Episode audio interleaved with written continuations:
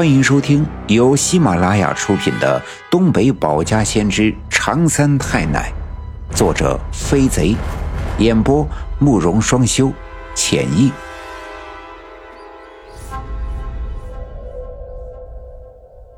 第三百零六章：四方煞封印终被破，炼狱开，猛鬼现世间。这阵风来得太突然。我心里清楚，这一定是王革命得知了李文学的死讯，来索取他的灵魂。我顾不得一切，冲进了这被吹得七零八落的屋子，伸手在里屋的边上的墙壁上摸到了电灯的开关，啪的一声，点亮了屋子里的灯泡。里屋也被这阵猛烈的风吹的是乱七八糟，梳妆台被吹倒，碎玻璃满地都是。我白天挂在梳妆台上的黑毛巾也落在了一旁，白小娟仍旧人事不省地躺在炕上，头发蓬乱，衣衫不整。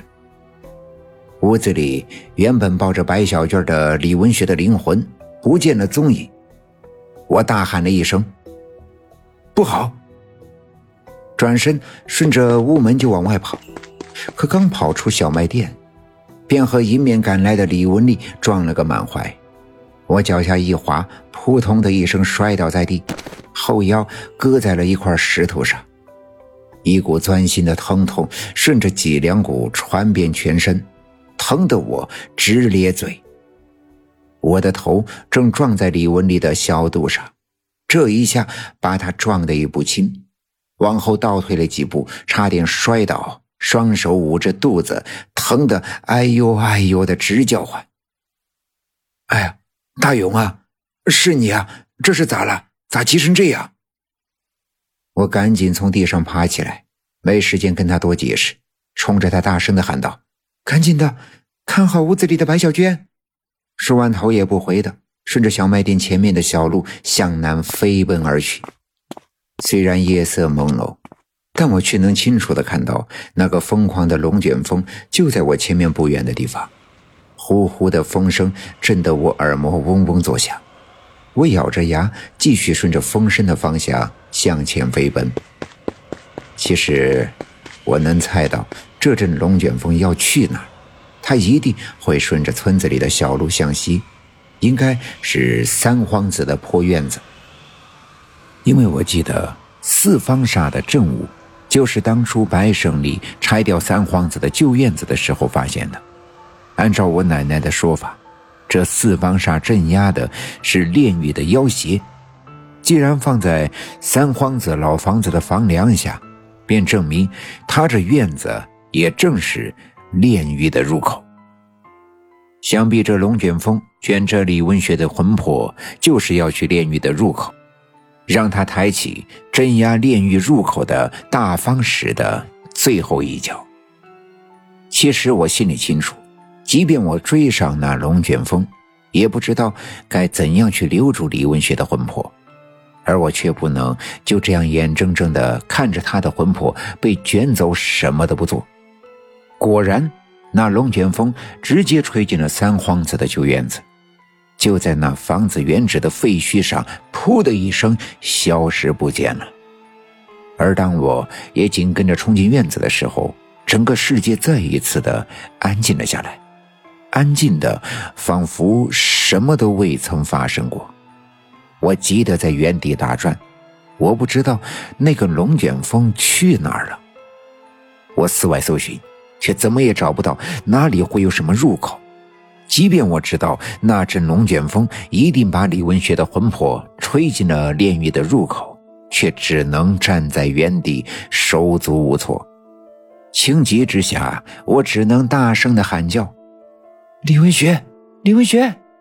刘家镇的夜晚原本十分的寂静，我撕心裂肺的喊声在这样的夜晚传得很远。忽然，我听到了一阵沉闷的响声。那声音似乎离我很远，却又似乎就在我的眼前，像是春天的时候远处的云层里响起的雷声，又好似除夕的夜晚站在村西头的我家的屋顶上，村东的人家燃放的鞭炮，随着轰隆隆的声响，果然有一大团乌云，云层里夹杂着紫色的闪电，从西南面的天边奔涌而来，浩浩荡荡。与此同时，脚下的大地开始震颤，先是上下的起伏，随着起伏的幅度越来越大，又开始左右的摇摆。我无法再站稳，向后踉跄了两步，赶紧蹲在了地上。大地剧烈摇晃，几乎惊醒了刘家镇的所有人。每家每户的房子，新盖的也好，陈旧的也罢，都无法抵御这样剧烈的震颤。一些老房子开始稀里哗啦地掉下泥土来，窗子上的玻璃哗啦啦地作响。慌乱的人们像我一样无法站稳脚跟，呼天喊地的叫嚷着，争先恐后的往院子外面奔跑。